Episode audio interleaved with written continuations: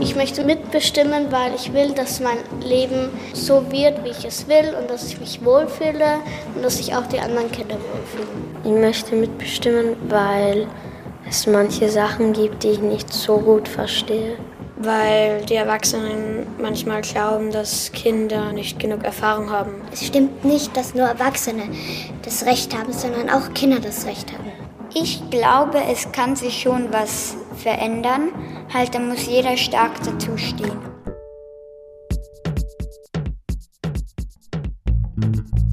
Richtig und falsch. Der Podcast über politische Bildung. Von Zentrum Polis, Demokratie 21 und der Arbeiterkammer Wien.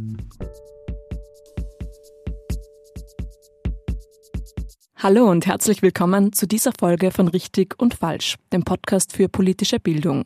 Mein Name ist Ambra Schuster und ich bin Journalistin. Gerade haben wir Schülerinnen und Schüler der Volksschule Grottenbachstraße in Wien gehört. Gemeinsam mit dem Wiener Theaterverein Ansicht hat die Schule in den letzten beiden Jahren einen demokratischen Schulentwicklungsprozess gestartet. Seitdem gibt es einen Klassenrat, Arbeitskreise und ein Schulparlament.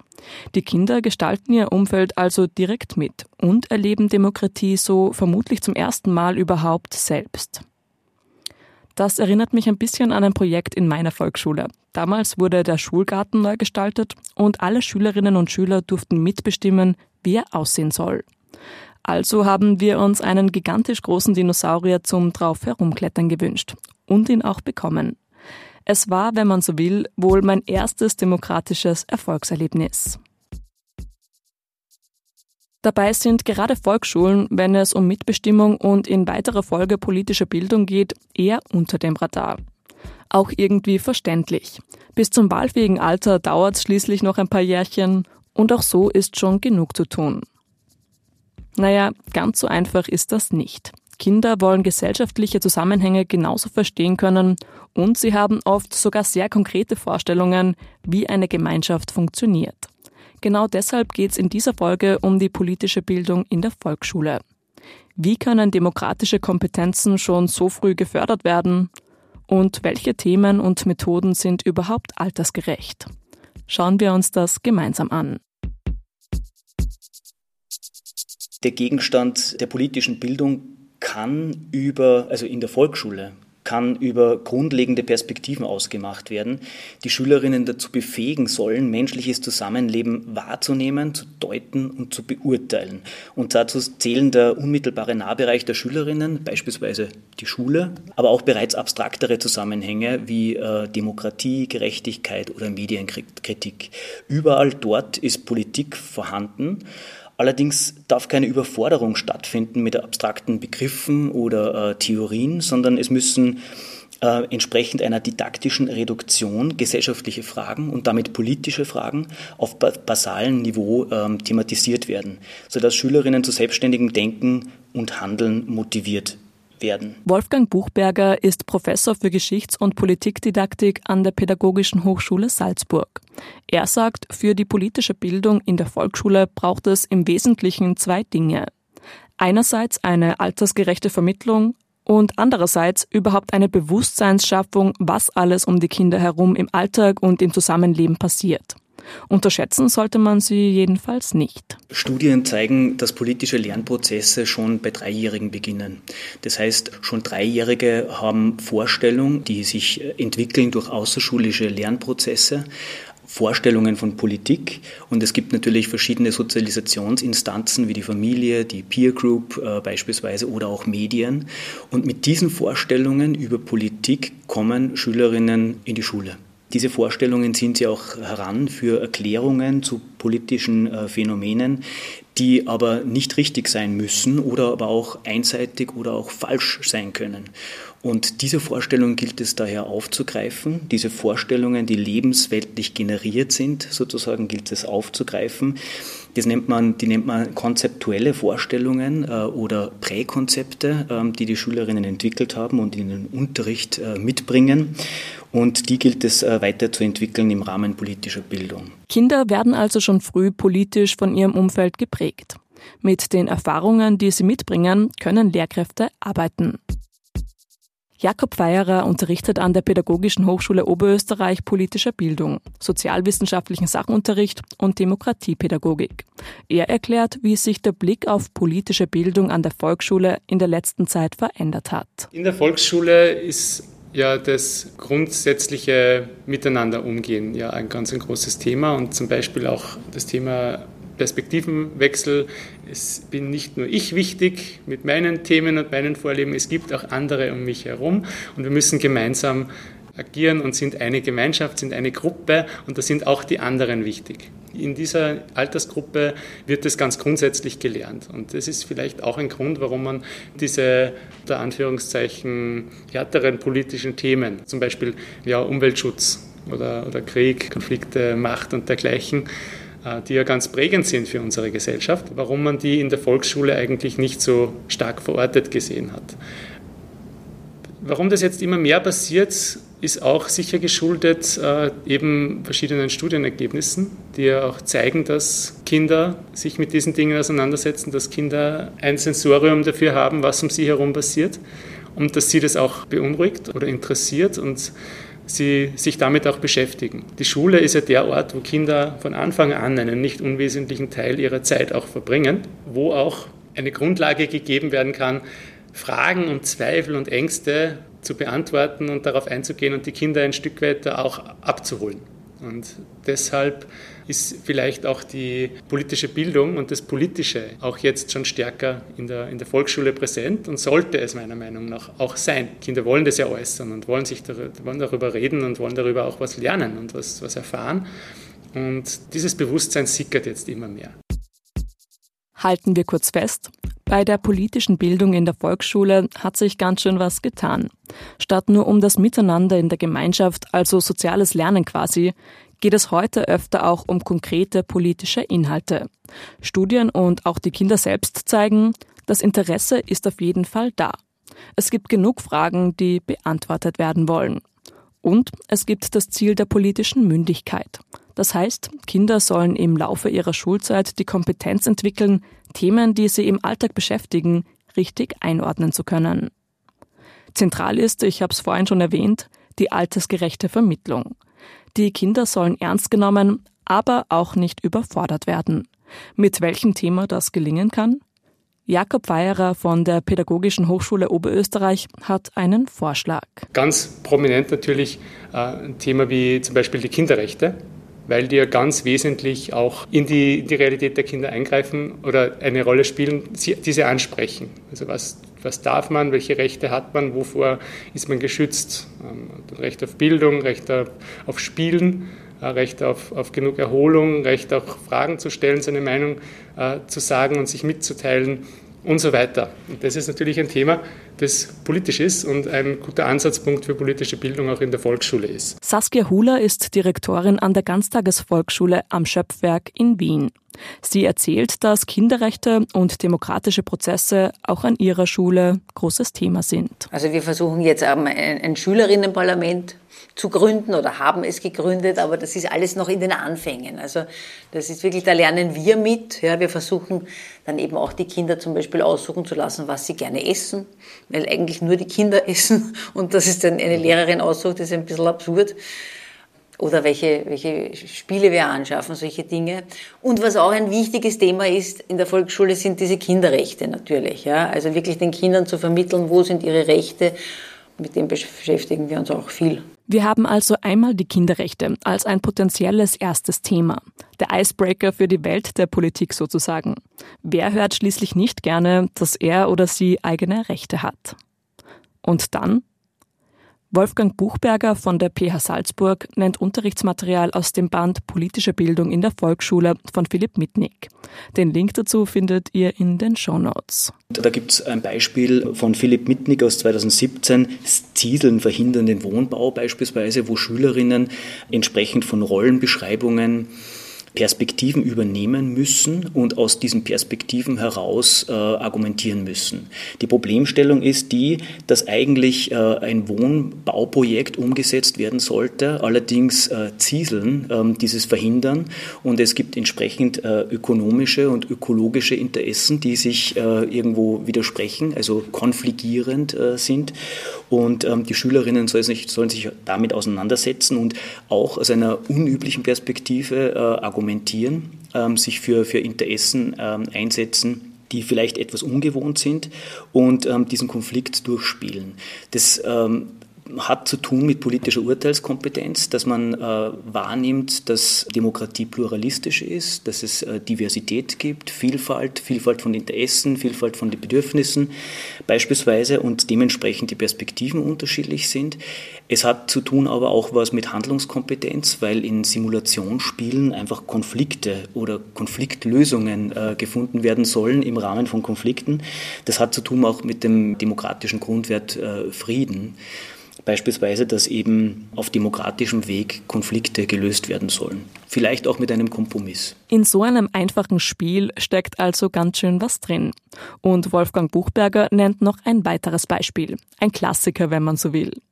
Wahlplakate analysieren allerdings für Volksschulkinder. Wahlplakate werden auch wahrgenommen von Schülerinnen, auch von Volksschülerinnen.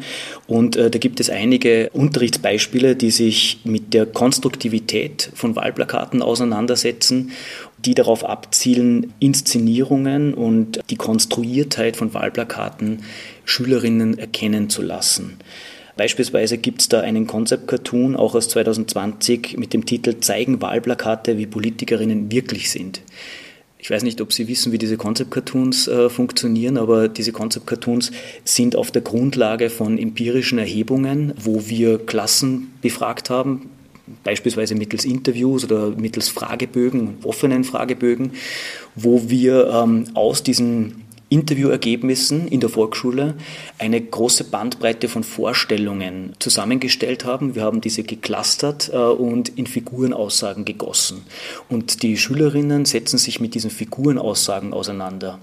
Und ähm, diese Concept Cartoons sind ein spannendes Tool, um die individuellen Vorstellungen der Schülerinnen zu diagnostizieren und davon ausgehend dann den Unterricht zu planen. Diese und andere Unterrichtsbeispiele gibt es wie gesagt in den Show Notes. Sie sollen als Inspiration dienen. Vielleicht ja auch für den Sachunterricht? Der ist nämlich idealer Anker für politische Bildung in der Volksschule, wie Jakob Feierer von der PH Oberösterreich sagt. Der Sachunterricht ist ja die inhaltliche Entsprechung von Politikunterricht oder politischer Bildung im, im Sinne von Unterricht mit Sachwissen, also wo es wirklich um Zusammenhänge geht, dann sind wir beim Sachunterricht. Und der Grundsatz als politische Bildung sagt uns ja, wir sollen politische Bildung als Unterrichtsprinzip sehen und überall dort, wo es im Unterricht möglich ist, auch anknüpfen lassen. Und das geht ja, inhaltlich wunderbar im, im, Sachunterricht, weil man dann diese ganzen Themen, die den Lebensweltbezug haben, auch hat. Und wenn man da die richtigen Fragen stellt, dann macht man automatisch auch das Thema politische Bildung auf und Unterricht auch in diese Richtung.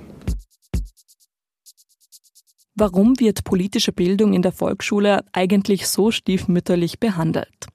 Saskia Hula von der Ganztagesvolksschule am Schöpfwerk sagt dazu Folgendes. Die wirkliche hohe Politik versuchen wir eher rauszulassen aus der Schule. Ja. Also wir haben da wahrscheinlich viele Eltern mit einer sehr definierten Meinung.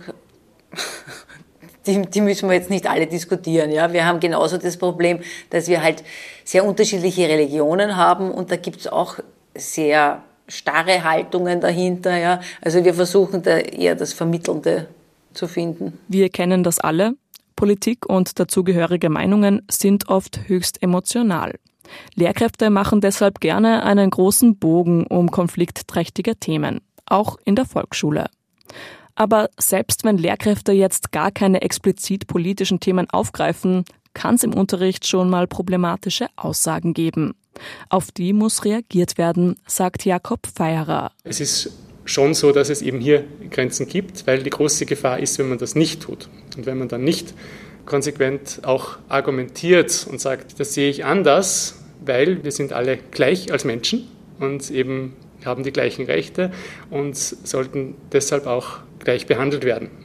Das ist eine Argumentation, die ja einleuchtend ist und die kann man ohne weiteres bringen, ohne dass man auch befürchten muss, dann irgendwie dann äh, einen Widerstand vom Elternhaus oder wie auch immer zu haben. Und wenn es den gibt, dann muss man diesen Widerstand aushalten. Kopf in den Sand stecken bringt also nichts. Am besten man bereitet sich auf solche Situationen vor und schafft ein Setting, das unangenehmen Überraschungen vorbeugt.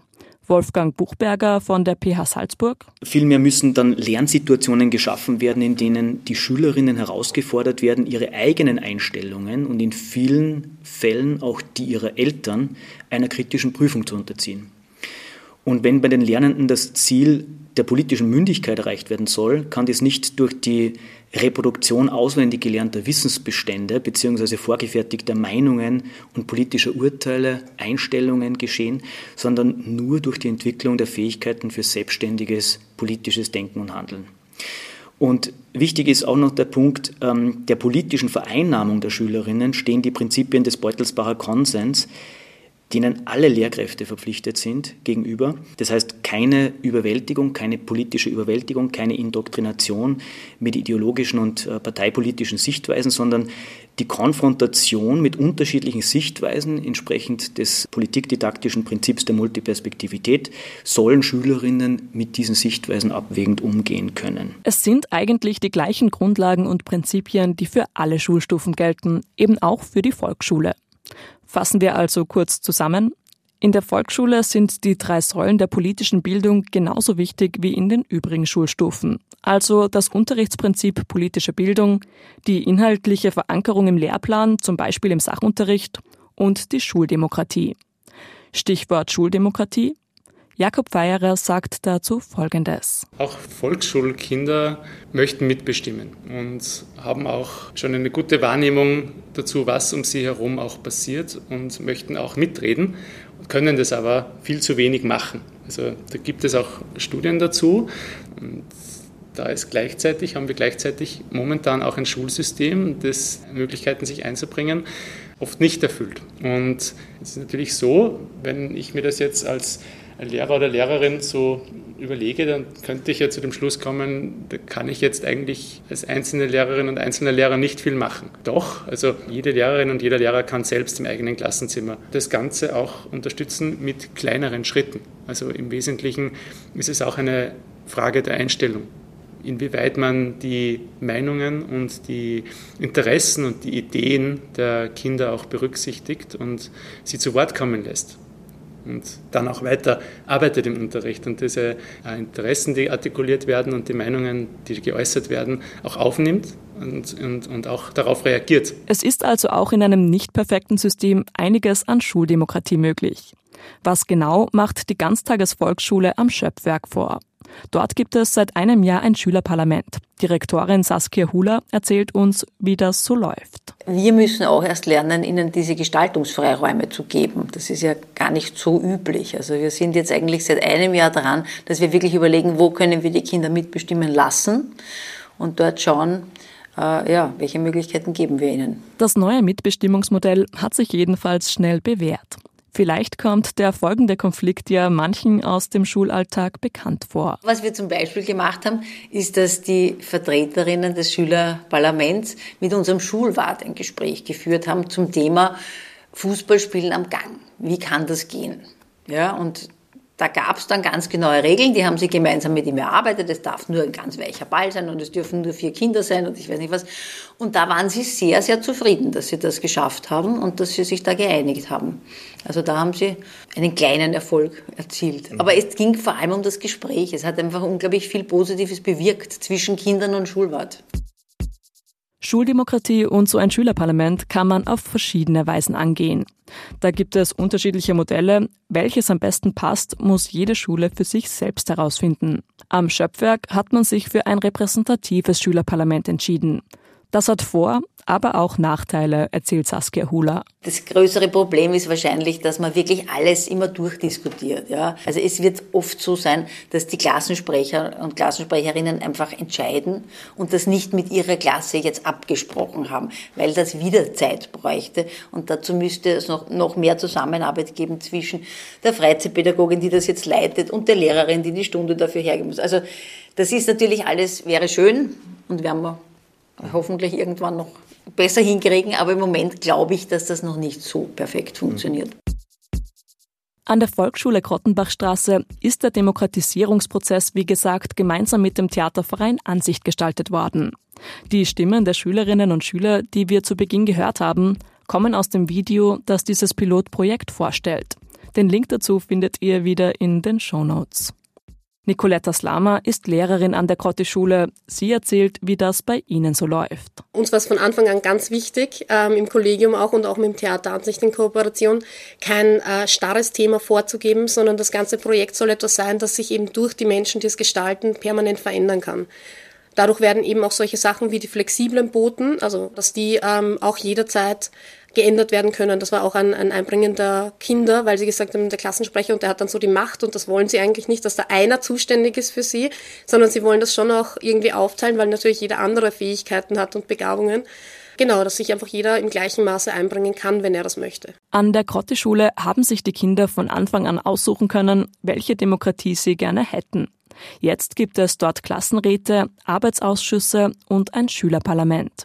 Aber um welche Themen geht es da eigentlich? Es ist total unterschiedlich. Es sind manchmal so kleine Feinheiten, wie dass sie gerne Salz und Pfeffer beim Essen haben, weil wir essen ja in der Schule und dass ihnen das abgeht. Und natürlich kommen auch utopische Sachen, wie wir hätten gerne erst um 10 Schule. Aber sie sind total verständnisvoll, wenn wir das dann mit ihnen durchspielen und durchbesprechen, wer dafür zuständig ist. Ähm, jetzt gerade wichtig war ihnen ein Flohmarkt, den gestalten zu können, damit sie Einnahmen fürs Parlament haben, um ihre Ideen umzusetzen. Ähm, sie wollten eine bunte Schule haben, das heißt, sie wollen die Wände malen und gestalten. Sie möchten gerne eine Spielstraße, also dass in der Ankunftszeit vor dem Unterricht und nach dem Unterricht die Straße für Autos gesperrt ist und sie da ein bisschen sicherer und ruhiger, beruhigter zur Schule gehen können war noch so eine Idee, Sportplatzumgestaltungen. Wir haben einen riesigen Sportplatz und es ist aber außer zwei Fußballtore kein Grundmaterial da. Und da haben sie auch ein tolles Modell gezeichnet oder gebastelt eigentlich in 3D, wie sie das gerne hätten mit einer Chill-Ecke und ein Volleyballfeld und ein Fußballfeld, damit jeder irgendwie seine Bedürfnisse stillen kann. Ja. Auf diesen Demokratisierungsprozess ist auch die Stadt Wien aufmerksam geworden und unterstützt die Anliegen der SchülerInnen. Die Kinder sehen so den direkten Effekt ihres Engagements. Stichwort Selbstermächtigung. Es ist ganz lustig, weil am Anfang dachten wir, wir sind damit irgendwie auf uns alleine gestellt und wir wollen das jetzt machen und wir machen das jetzt einfach. Und durch diesen Projektsturm, ähm, den wir jetzt irgendwie ein bisschen ernten, weil wir es doch ein bisschen in die Öffentlichkeit gebracht haben, haben wir von allen Seiten einen großen Zuspruch eigentlich. Eben auch die ähm, Magistratsabteilung, die sagt, bitte, wir sollen sagen, was sich die Kinder wünschen, was wir brauchen.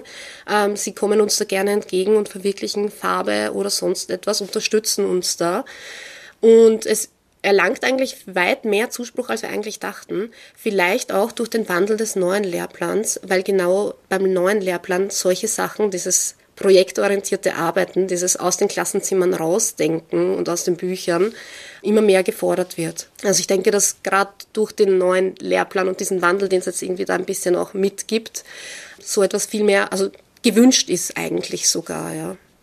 Es gab halt am Anfang für uns auch wenig Informationsquellen, wo wir sagen, ah, da gibt's was ähnliches oder an die Stelle können wir uns wenden, sondern wir haben das jetzt einfach nach unserem Kopf und nach unserem Wissen und Denken mit äh, bisschen Literaturrecherche, was es denn da gibt, ähm, gestartet. Schuldemokratie ist in der Volksschule derzeit also vor allem noch Learning by Doing, sagt auch Saskia Hula. Wir haben uns einfach ein bisschen was angelesen. Also diese Strukturen, wie man das aufbauen kann, das kann man sich im Internet anschauen, wie andere Schulen das gemacht haben man muss eh seine eigenen Erfahrungen machen, im Grunde genommen. Ja. Und wir möchten jetzt auch gerne eine andere Schule besuchen, wenn dort das Schülerinnenparlament tagt.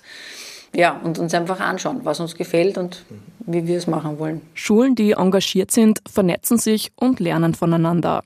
Für den Einsatz dieser wenigen Einzelkämpfer gibt es auch Lob und Unterstützung.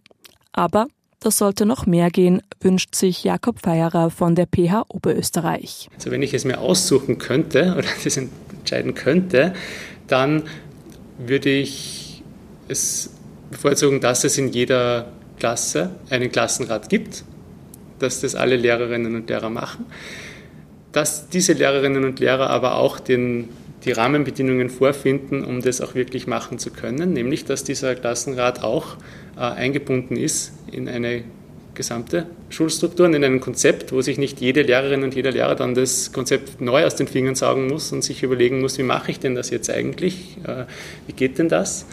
Oder will ich das überhaupt? Und so weiter, das ist natürlich die nächste Frage. Aber es ist dann etwas anderes, wenn es eine Schule ist, wo es einfach Teil dieser Schulkultur ist. Bis Demokratie an allen Volksschulen auch tatsächlich gelebt wird, dauert es wohl noch. Dabei wäre der Nutzen groß, nicht nur für die Kinder, sondern auch für die Lehrkräfte, sagt Jakob Feierer. Wenn ein Klassenrat funktioniert, dann kann sich die Lehrperson auch zurücklehnen. Dann können sie sich in die zweite Reihe zurückbegeben, können sich die Kinder anschauen, können schauen, wie die Kinder selbst arbeiten, selbst ihre Themen auch besprechen, auch klären, auch weiterbringen und bekommen einen guten Einblick und einen besseren Einblick auch in die Arbeitsweise und in den Umgang miteinander der Kinder miteinander in dieser Gruppe. Und das ist auch der, der große Vorteil und ähm, der große Nutzen, den ein Klassenrat hat. Es gibt einen erwiesenen positiven Zusammenhang zwischen Wertschätzung des demokratischen Systems, Vertrauen in die eigene politische Handlungskompetenz und den Möglichkeiten demokratischer Mitbestimmung in der Schule. Wolfgang Buchberger bringt es damit auf den Punkt. Demokratie kann gelernt werden und die Schule kann einen wichtigen Beitrag dazu leisten. Am besten man beginnt in der Volksschule und hört nie mehr damit auf. Ganz nach dem Motto, früh übt sich. Nicoletta Slama ergänzt. Es ist so wichtig, den Kindern die Möglichkeit dazu zu geben, weil so viele tolle Sachen kommen und das eben nicht utopische Sachen sind, sondern wirklich Kleinigkeiten, die ihnen den Alltag einfach erleichtern und sie, sie sich viel wohler fühlen können dadurch. Und sie haben wirklich tolle Ideen und Vorstellungen und auch schon ein richtig gutes Gespür dafür, was machbar ist und was nicht. Und wo sie Hilfe brauchen, wo es nicht gut funktioniert und was sie selber schaffen können. Und sie lernen dadurch vor allem auch, wenn ich will, dass sich etwas verändert, dann muss ich dafür auch etwas tun. Halten wir also fest. Es ist richtig und wichtig, schon in der Volksschule mit politischer Bildung zu beginnen. Wenn Inhalte altersgerecht vermittelt werden, kann das schon früh kritisches Denken und Handeln anregen. Volksschulen, an denen Schuldemokratie bereits gelebt wird, gehen mit positivem Beispiel voran und zeigen, je früher Kinder in Entscheidungsprozesse eingebunden werden, desto nachhaltiger kann Demokratie gelernt werden. Es wäre falsch, Kindern nichts zuzutrauen und ihnen ihr Interesse und auch Verständnis für Politik und gesellschaftliche Zusammenhänge abzusprechen. Vielmehr sollen sie die Möglichkeit haben, das, was um sie herum passiert, besser einzuordnen. Saskia Huler sagt abschließend. Einfach losmachen, einfach tun. Ja, ich glaube, das war bei uns auch so. Wir haben in Wirklichkeit keine Ahnung gehabt, aber der Wille war da. Wir haben uns gedacht, wir wollen irgendwas, wo die Kinder eben mittun können und nicht immer nur äh, konsumieren und nur zuhören müssen. Und ich finde einfach, mitgestalten ist das Wesentlichste im Leben. Das war's mit dieser Folge von Richtig und Falsch. Redaktion Patricia Klatschik, Nina Schnieder, Karl Schönswetter und Ambra Schuster. Auch die nächsten Folgen bauen auf Erlebnissen und Fragestellungen von Lehrerinnen und Lehrern auf. Erzählt mir von euren Erfahrungen und Befürchtungen, wenn es um politische Bildung in eurem Unterricht geht. Schreibt mir eure Anregungen und Feedback an podcast.politik-lernen.at. Wenn euch das Format gefallen hat, empfehlt den Podcast gerne weiter. Wer mehr mit politischer Bildung arbeiten möchte, findet weitere Angebote beim Zentrum Polis und der Arbeiterkammer Wien. Alle Infos dazu sind in den Show Notes. Mein Name ist Ambra Schuster. Ich bedanke mich fürs Zuhören und freue mich, wenn ihr nächstes Mal wieder mit dabei seid.